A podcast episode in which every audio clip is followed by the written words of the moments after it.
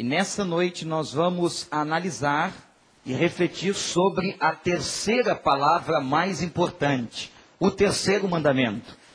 Esse texto se encontra capítulo 20 do livro de Êxodo, no versículo de número 7. Não tomarás em vão o nome do Senhor, o teu Deus, pois o Senhor não deixará impune quem tomar o seu nome em vão. Esse foi o terceiro mandamento que Deus estava entregando a Moisés. Esta é a terceira palavra mais importante para a vida. Não tomarás em vão o nome do Senhor. E, gente, eu tenho uma certeza. Isto é muito mais do que dizer assim: olha, ai meu Deus. Tem pessoas que têm vício de linguagem e toda hora estão dizendo, ai meu Deus, ai meu Deus, ai meu Deus, ai meu Deus. É muito mais do que isso. Deus está pedindo reverência ao seu nome.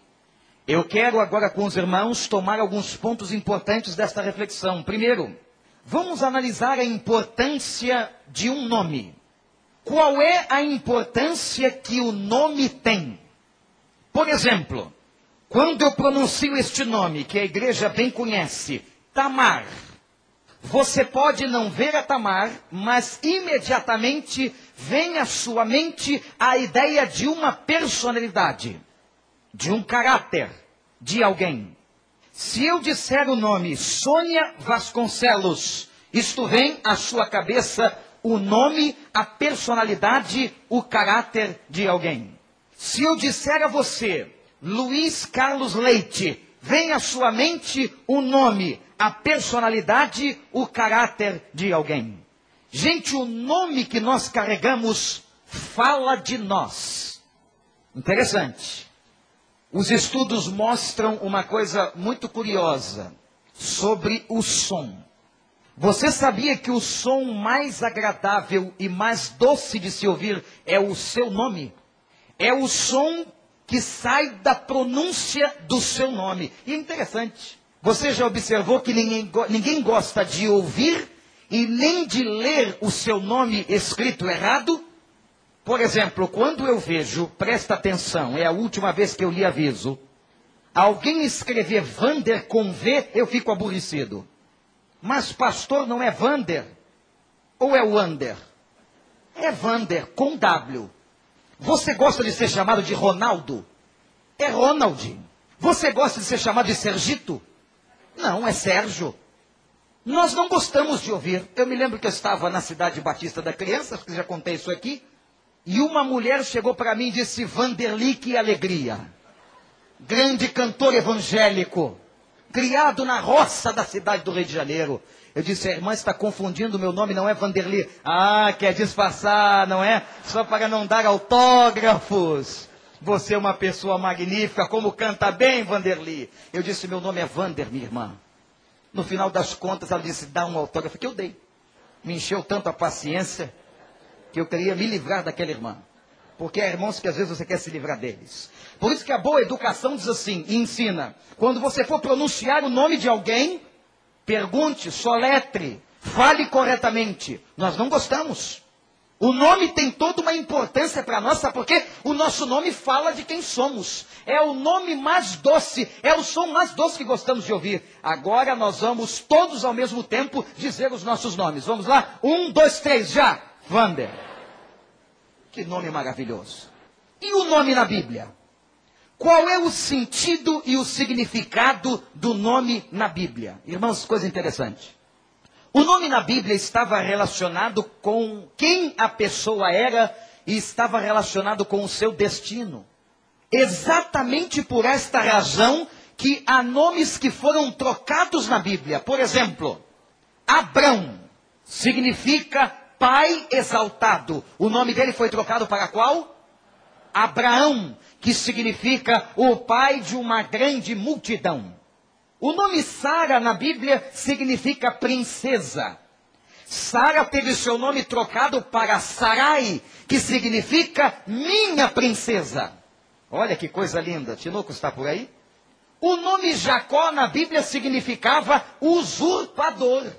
E o nome de Jacó foi trocado para Israel, que significa aquele que lutou com Deus. Pastor Sérgio falava há pouco sobre isso.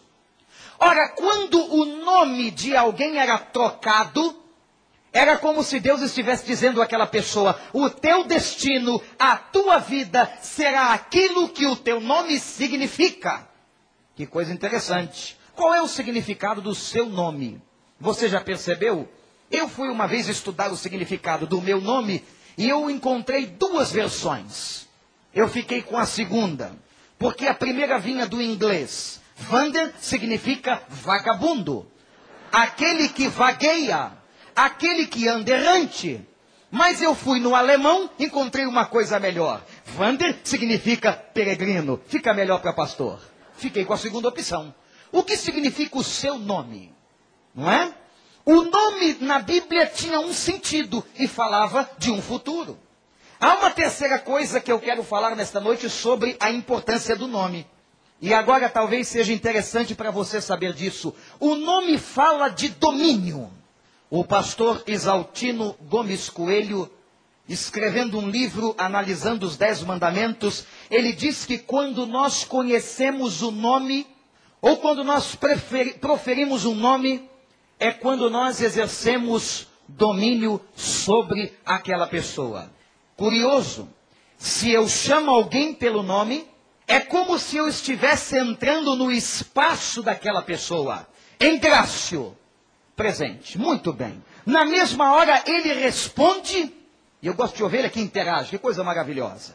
E naquele momento em que nós solicitamos o nome de alguém, é como se nós entrássemos no espaço daquela pessoa. O nome no Velho Testamento, e para os orientais também era assim, quando eu falo do nome, eu estou falando sobre domínio. Quem dá nome, domina. Deus manda que Adão dê nome a todas as criaturas que por ele o Senhor foram criadas. E Adão então dá nome a todas as coisas. É interessante o que a Bíblia fala sobre o nosso nome. Você sabia que a Bíblia diz em Apocalipse que um dia Jesus nos dará um novo nome? E esse novo nome, diz Apocalipse capítulo 2, estará numa pedra branca.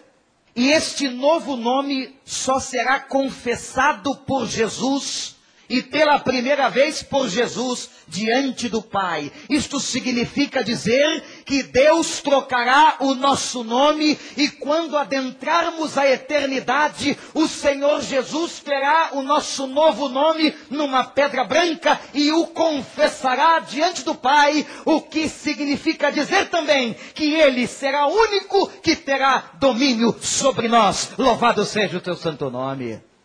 Ninguém mais poderá ter domínio sobre você. Falar do nome de alguma coisa significa ter domínio sobre aquela coisa. Uma quarta coisa que quero mencionar, o aspecto que quero mencionar sobre o nome, mas agora quero falar sobre o nome de Deus. O nome de Deus só era pronunciado da seguinte forma. Interessante.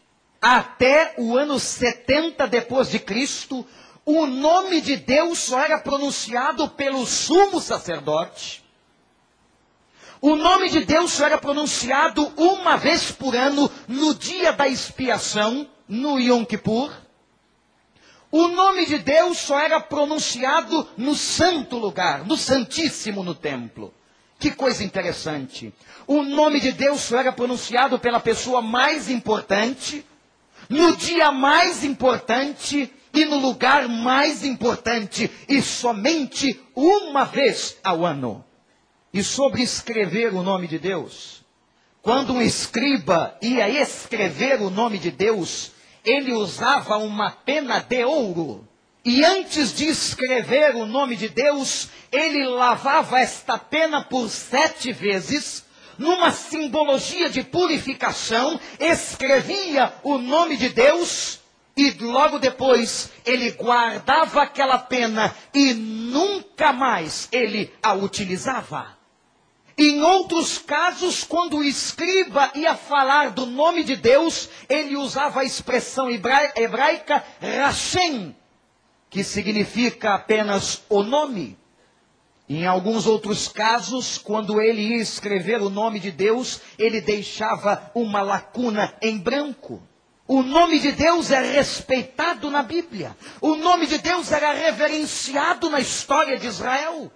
Meus irmãos, quando Moisés perguntou o nome de Deus, ele não diz o seu nome, mas ele apenas responde: Eu sou. Quando Jacó quis saber quem lutava com ele no val de Jaboque, o Senhor não declara o nome de quem estava lutando com ele. Quando Deus se apresenta a Abraão em Gênesis 17, ele diz apenas El Shaddai, isto é, eu sou o Todo-Poderoso. Deus nunca disse qual era o seu nome. O nome de Deus tem que ser reverenciado. O nome de Deus é santo. Com o nome de Deus não se brinca. Esta é a terceira palavra mais importante para a vida de uma pessoa. Existem muitos hoje brincando com o nome de Deus. Quando cheguei certa vez em Israel, em 1997, me deparei com um fato muito interessante. Conversando com um judeu, ele me disse que todas as vezes que o nome de Deus estivesse num jornal secular, aquele jornal não poderia mais ir ao chão. Se aquele jornal tivesse o nome de Deus, aquele jornal tinha que ser colocado num lugar mais alto. O nome da Bíblia, o nome na Bíblia tem uma significação, tem uma importância. Mas agora eu quero entrar no segundo momento da nossa reflexão e pensar com os irmãos quando que nós tomamos o nome de Deus em vão. Quando que nós tomamos o nome de Deus em vão? Presta atenção. Primeiro, a primeira forma ou a primeira maneira que você pode tomar o nome de Deus em vão é quando nós quebramos os pactos que fazemos com Ele. O que é um pacto? Pacto é um juramento. O pacto é uma promessa. Era muito comum naquela época se envolver o nome de Deus nos juramentos. Deuteronômio nos mostra isso. O nome de Deus era envolvido e dava garantia àquilo que se estava fazendo. Porque o juramento encerra qualquer discussão, diz a carta aos Hebreus. Você quer ver uma coisa? A mulher está desconfiada que seu marido atrai e os dois entram numa discussão até que ele de repente diz assim: Eu juro por Deus. Ela para. Você jura? Parece que a coisa se modifica. Alguma coisa está acontecendo. E é por isso que Hebreus capítulo 6 diz que o juramento acalma o coração e acaba com a discussão. No nosso tempo, como é que a gente falava para garantir a palavra? Eu juro. Eu juro a sua mãe mortinha. Não era assim? Eu já vi um incauto dizer, eu juro a sogra mortinha. Que absurdo. Para se garantir alguma coisa, se jurava por Deus. Naquele dia daquela surra prometida pelo papai, só me restava uma coisa dizer a ele, pai, eu juro que eu não fiz isso. E ele olhava e dizia, eu juro, pai, eu juro por Deus. Mas a Bíblia diz, não jureis capítulo 19 de Levítico, vai haver uma ordem dizendo: não jureis. Porque quando nós quebramos o juramento, nós estamos tomando o nome de Deus em vão.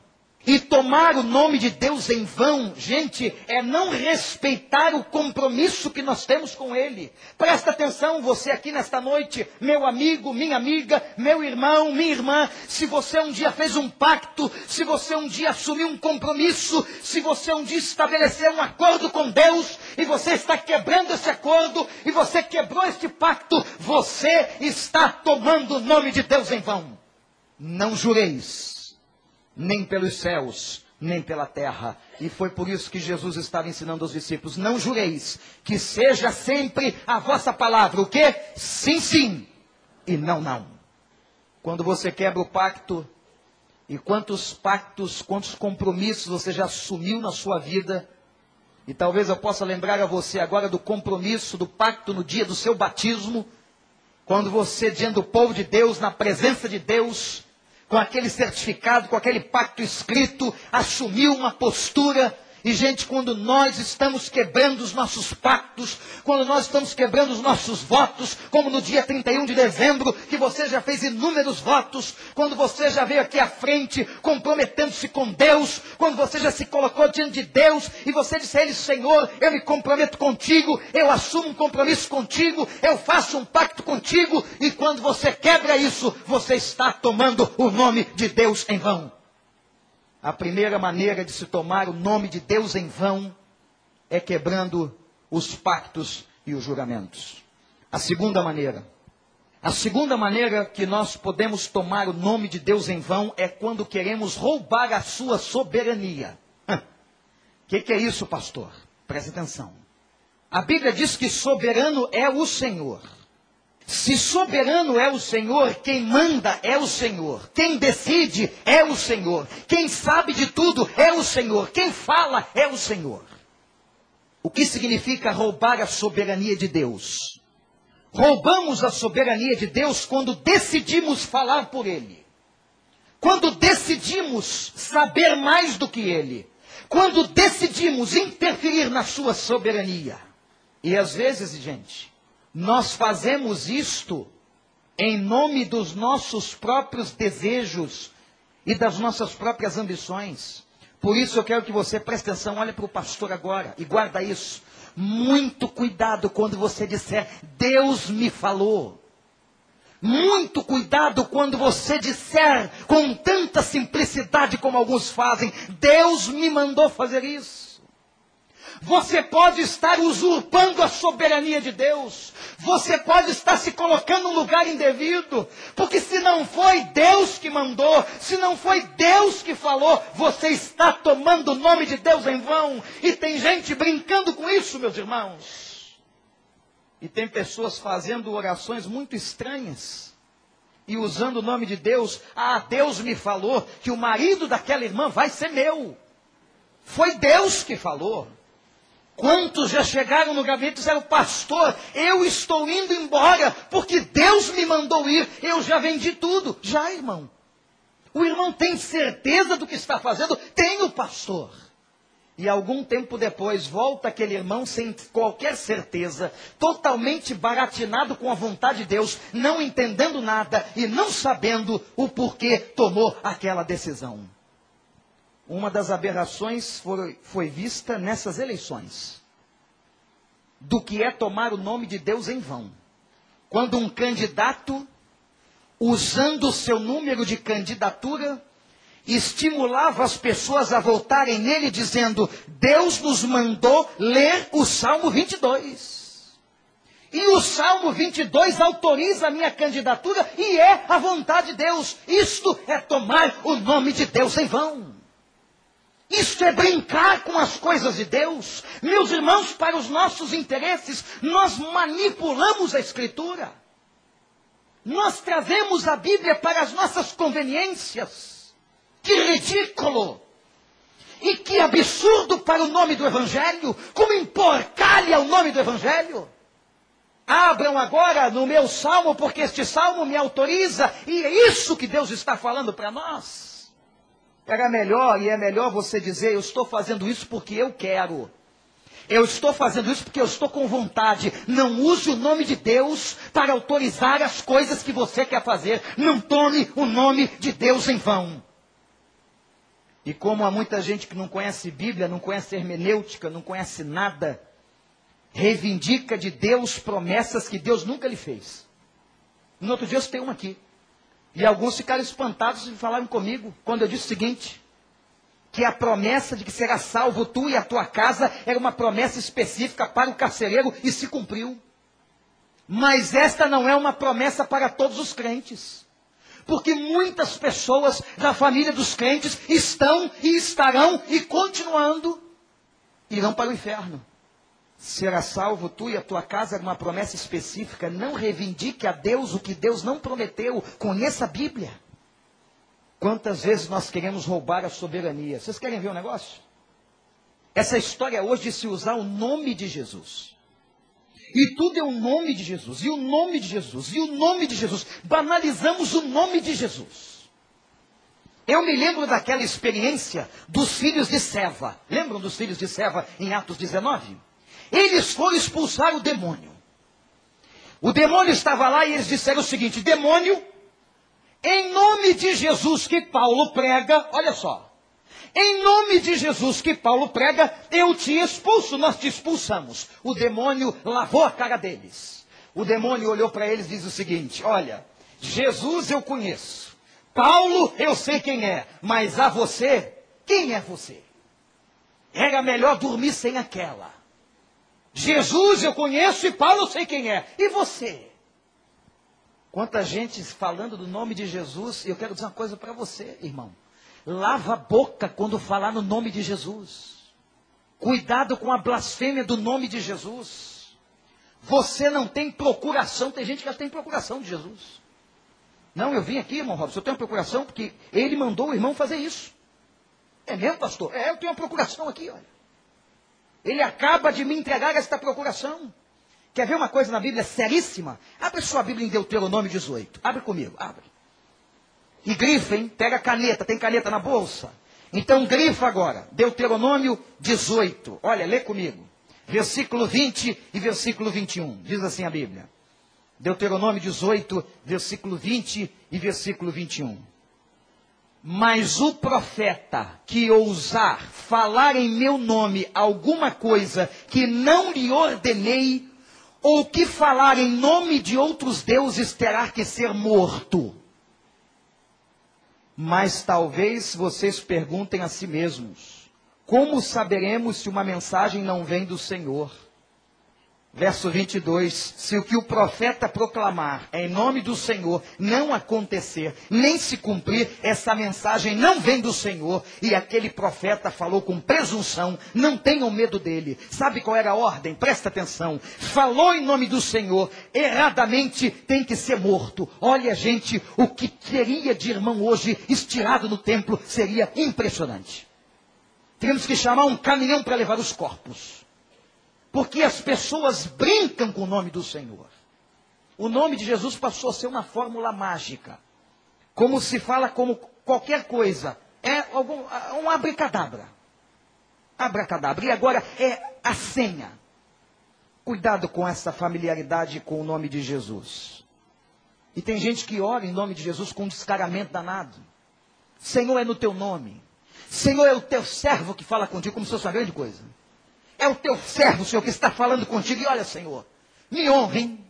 Me honra lá naquele trabalho e tira aquele homem daquele cargo. Eu quero aquele lugar, Senhor. Destrói com a vida dele, faz o que o Senhor quiser. Pisa a cabeça da serpente. Acaba com a raça dele, Senhor, porque eu preciso, o teu povo precisa ser honrado. Faz isso por mim, Senhor. Senhor, abençoe em nome de Jesus a maracutaia que eu vou fazer amanhã, Senhor. Eu vou fazer um negócio obscuro, um negócio errado, mas eu preciso da tua bênção, Senhor. Senhor, abençoa a minha mentira em nome de Jesus. Pai, essa mentira é importante para mim. Não usa o nome de Jesus assim, não. Lava a boca. Sabe o que a Bíblia diz? O nome de Jesus é santo. A Bíblia diz que nós falamos com Deus em nome de Jesus. João diz que nós temos vida no nome de Jesus. A palavra declara que nós fomos salvos pelo nome de Jesus. E esse nome, diz Filipenses, está sobre todo o nome. E Atos capítulo 4 declara que não há outro nome no céu e na terra, ou debaixo da terra, por quem devamos ser salvos. Respeitemos o nome de Jesus. Não tentemos usurpar a soberania de Deus. E todas as vezes que eu tento usurpar, roubar a soberania de Deus, falar em nome de Deus, eu estou tomando o nome de Deus em vão. Terceira, terceira forma como nós tomamos o nome de Deus em vão. Quem está notando qual foi a primeira? Quando quebramos os juramentos, os pactos. Segunda, quando nós roubamos a soberania de Deus. A terceira, quando transferimos para Deus responsabilidades. É o tal daquela, daquele visto de linguagem dizer assim, se Deus quiser, se Deus quiser, pode ser usado erradamente. Eu tenho uma conta para pagar amanhã. Você vai pagar se Deus quiser. Deus quer. Deus quer que você honre os compromissos que você assumiu. Recebeu o salário, pague as suas contas. Robson, tem 100 pau aí? Você tem, você me empresta. E se Deus quiser, eu vou te pagar. Se Deus quiser. O pai chegou para o noivo e perguntou, na véspera do casamento: Você vai amanhã então casar com a minha filha? Ele disse: Se Deus quiser. Se Deus quiser, não, você quer e ele quer também. Está tudo pronto, a festa está pronta. Se Deus quiser, nós precisamos assumir a nossa responsabilidade. Todas as vezes que você transfere para Deus responsabilidades que são suas, você está profanando e tomando o nome de Deus em vão. Mas Deus, como tem as costas largas, e tudo recai sobre Deus, encontramos jovens que não vão estudar para a prova, e sabe como é que eles vão fazer a prova? Se Deus quiser, eu passo. Se Deus quiser. Quer dizer, se eu não passar, foi porque Deus não quis. A culpa é de quem? É dele. E se passar no chutódromo, foi porque Deus quis. Que coisa honesta. Se Deus quiser, você vai, tem que fazer um negócio na sua vida, negócio importante, mas você é medroso. Você é medroso. Você não consegue tomar decisão. Você não consegue assinar aquele contrato. Você não consegue chegar naquela menina. Você não consegue chegar naquele menino, não é? E vem outro e chega. Aí você diz assim: é, Deus não quis. Deus não quis, não. Você que foi mané. Seja mais rápido. Assuma a sua responsabilidade. Faça o que você tem que fazer. Fique esperando em casa o casamento você vê. Fica lá no quintal. Vai cair o noivo de paraquedas. Cheguei, meu bem. E vai chegar já de gravatinha borboleta. Pode ter certeza. E no dia seguinte, a sua família lhe interna. Foi alucinação. Queremos transferir para outro responsabilidade. Você vai ou não vai fazer a sua parte? Vai tirar pedra da sepultura ou não vai? Vai tomar o teu leito e ficar em pé ou não vai? E para com esse negócio de transferir para Deus. Se Deus quiser, Deus que sabe. Não é? Não. Sabe qual é o problema, irmãos? Há um problema teológico aqui. O problema é que nós temos uma dificuldade de entender como é que Deus age. Esse é um tema muito fascinante, muito curioso. E a gente pergunta algumas coisas porque a gente não sabe como é que Deus age. Por exemplo, por que, que as crianças do Iraque morreram esta semana naquele bombardeio? Por quê?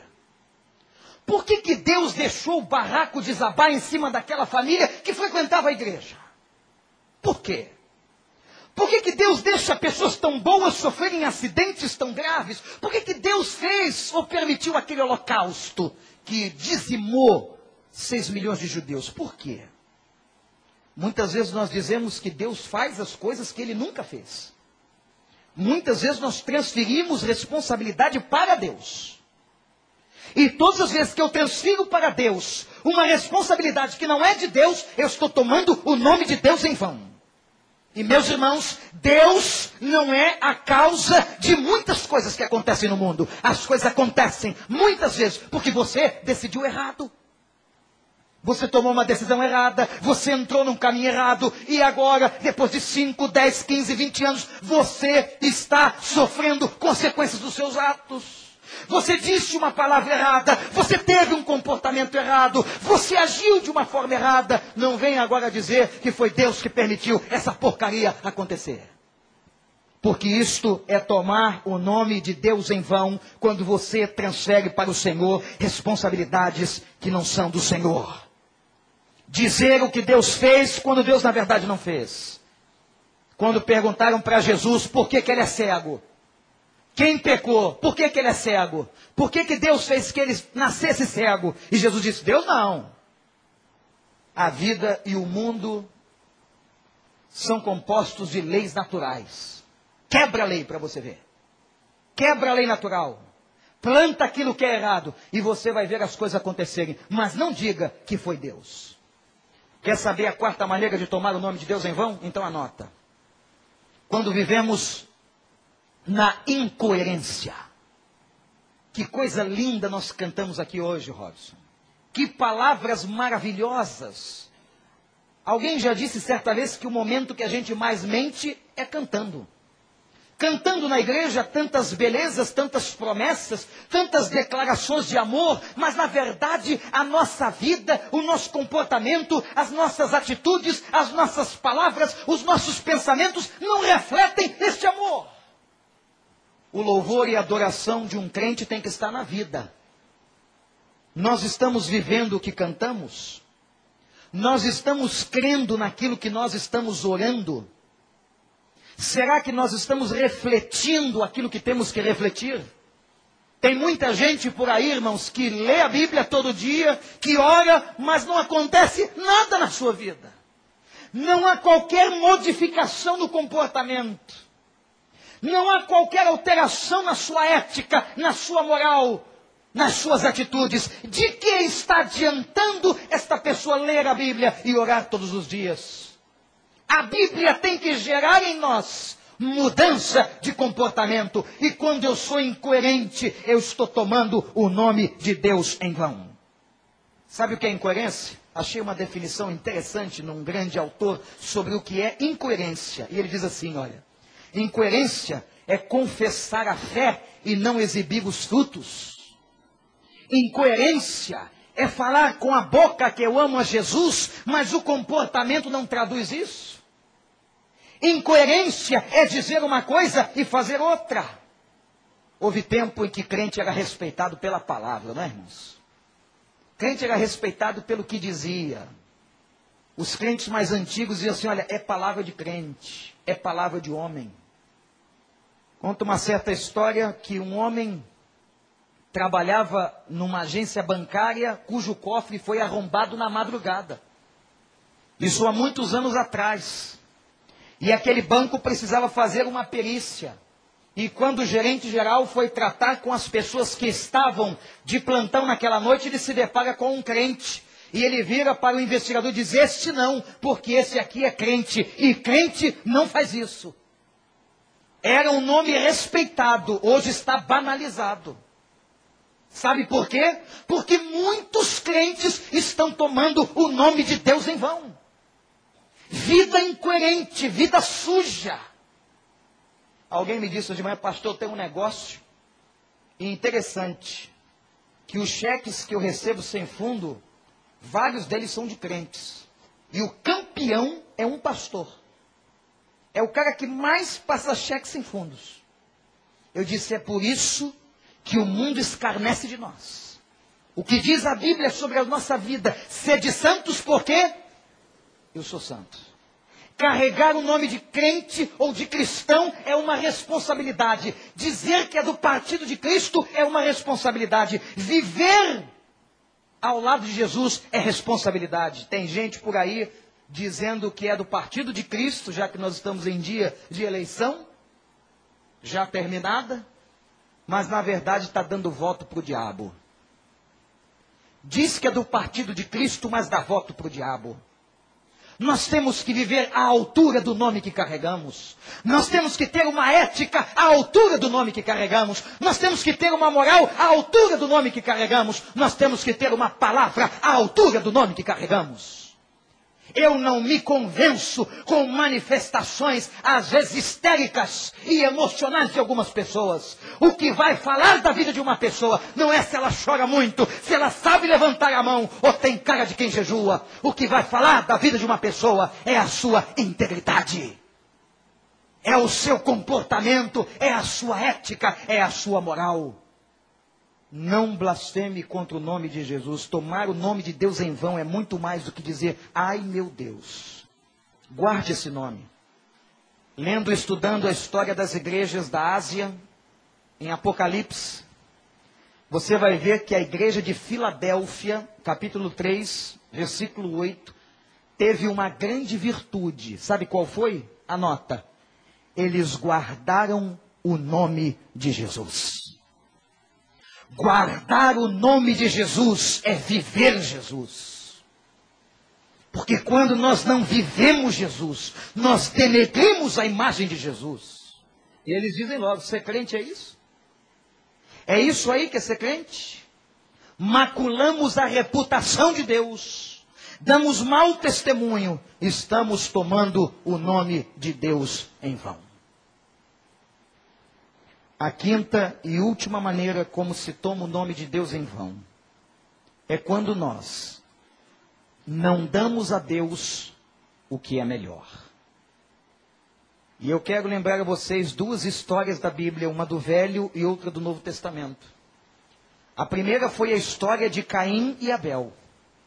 A Bíblia diz que os dois ofertaram a Deus. E Deus aceitou a oferta de Abel e rejeitou a oferta de Caim. Sabe por quê? Porque quando alguém dá uma oferta a Deus, seja como for, o que Deus olha primeiro é o coração, não é a quantia, não é o valor, é a integridade do coração. E quando Deus olhou o coração de Caim, a Bíblia declara que Caim não deu as primícias. Dar as primícias significa deu o melhor. Deu o que era mais importante, o que era mais valoroso. Meu irmão, minha irmã, meu amigo, será que você tem dado o melhor a Deus? E quando nós não damos o melhor a Deus, nós estamos tomando o seu nome em vão. Ananias e Safira do Novo Testamento é a segunda história que quero mencionar. Quando tentando mentir, eles queriam passar por bons moços na sociedade trouxeram um montão de dinheiro na presença dos apóstolos, como os maiores dizimistas naqueles tempos, mas o Espírito Santo revelou ao coração do apóstolo e ele pergunta e diz o seguinte: Ananias e Safira, o valor é esse? Ananias e Safira, vocês estão omitindo, vocês estão escondendo, estão fazendo alguma coisa para as pessoas verem, porque na verdade o preço do campo era outro, e vocês estão aqui de forma hipócrita, e diz a palavra que naquela hora o casal, um após o outro, caiu fulminado, porque com Deus não se brinca. Tem gente que perdeu, irmãos, completamente o respeito ao nome de Deus. E a quarta palavra, aliás, a terceira palavra mais importante para a vida: não tomarás em vão o nome do Senhor. Traga para Deus o que é de melhor. As primícias. Você lembra quando o culto foi rejeitado? É isso, pastor, tem isso na Bíblia? Tem. Teve um dia que Deus se nojou do culto. Leia depois na sua casa essa noite, Oséias capítulo 6, a Bíblia declara que Deus disse: Eu não quero o culto de vocês, vocês me louvam com os lábios. Olha que coisa dura, que diagnóstico pesado. Vocês me cultuam com os lábios, é só com o exterior, mas o coração está longe de mim. Quando eu venho para o culto, eu tenho que dar o melhor a Deus a minha vida. Quando eu apresento os meus dons e talentos, eu tenho que dar o melhor a Deus. Quando eu dou o meu dízimo, eu estou dando as primícias de tudo que Deus me tem dado. Eu tenho que entregar aquilo que é o melhor. E sobre aqueles que fazem a obra do Senhor, sabe o que diz Jeremias, capítulo 48, versículo 10? Você que assume responsabilidades no meio do, da igreja do Senhor e não as cumpre, ou cumpre de maneira indevida, sabe o que a Bíblia diz? Guarda, Jeremias 48, 10. Maldito aquele que faz a obra do Senhor com negligência. Não trata assim as coisas de Deus, não. Não acha que trabalhar na recepção é menos importante do que o seu emprego. Não acha que servir a Deus, seja onde for, é menor do que o que você faz na vida secular. Não faz isso não, porque maldito é aquele que faz as coisas ou a obra do Senhor de forma negligente. Deus está esperando de nós o melhor. Irmãos, eu estava lendo esse texto. Eu não sei se o pessoal da Tachou tem condição de botar o texto de novo. Versículo 7 de Êxodo 20. Eu estava lendo esse texto e pensei, meu Deus, o que, que é isso? O que significa não tomar o nome de Deus em vão?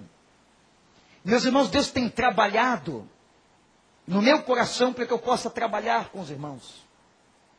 E tenho descoberto que nós, às vezes, tomamos de forma leviana o nome do Senhor em vão. Fazendo exatamente essas coisas. Não dando aquilo que é o melhor. Vivendo de uma maneira absolutamente incoerente. Transferindo responsabilidades ao invés de agirmos, colocamos as coisas nas costas de Deus, usando o nome de Jesus de forma leviana, roubando ou usurpando a soberania de Deus, e alguns até se arvorando de falar em nome de Deus, e jurando, fazendo pacto, fazendo promessa, vindo à frente, tomando decisão, e depois quando chega a segunda, a terça, a quarta, a quinta, quebrando todos os pactos. Sabe o que Deus está dizendo para nós agora? Não, não tomeis o meu nome em vão. O nome é coisa importante. E eu quero terminar esta reflexão. Voltando a lembrar a você sobre a experiência que um dia vamos ter um novo nome. Coisa linda. E eu imagino João tendo a visão, provavelmente em Pátimos ou em Éfeso,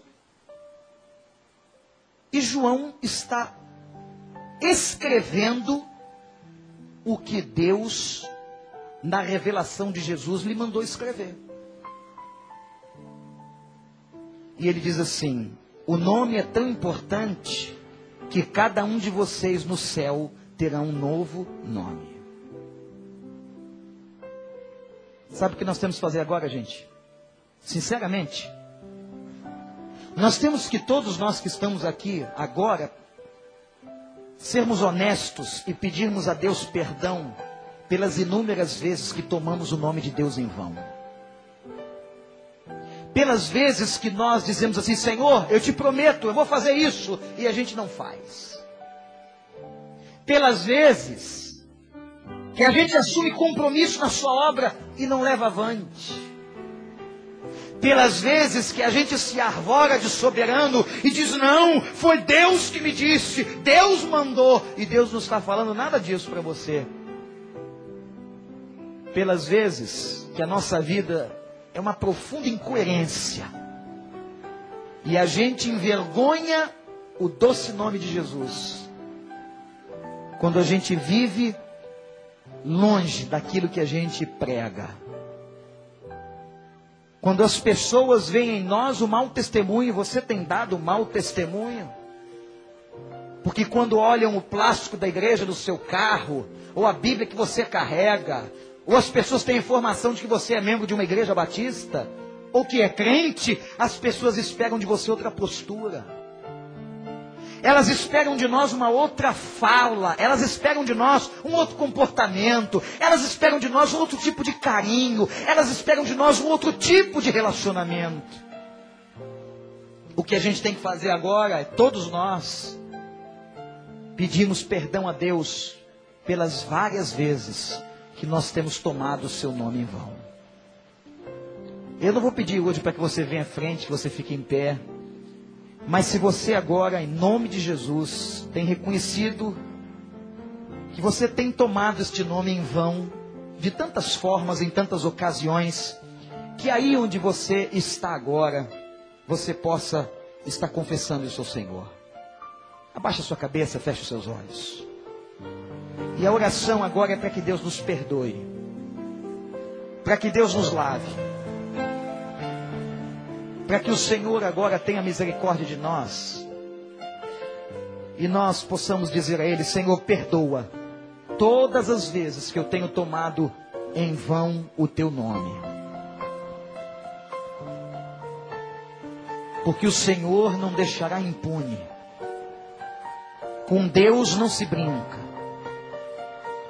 O nome de Jesus não é abracadabra. O nome do nosso Deus é coisa séria.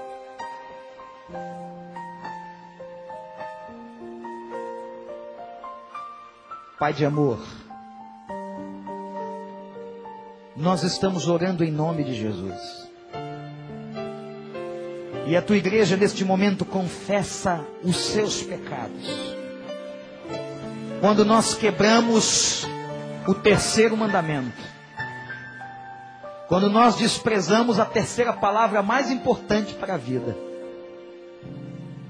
E quantas vezes, ó Deus, nós tomamos o teu nome em vão.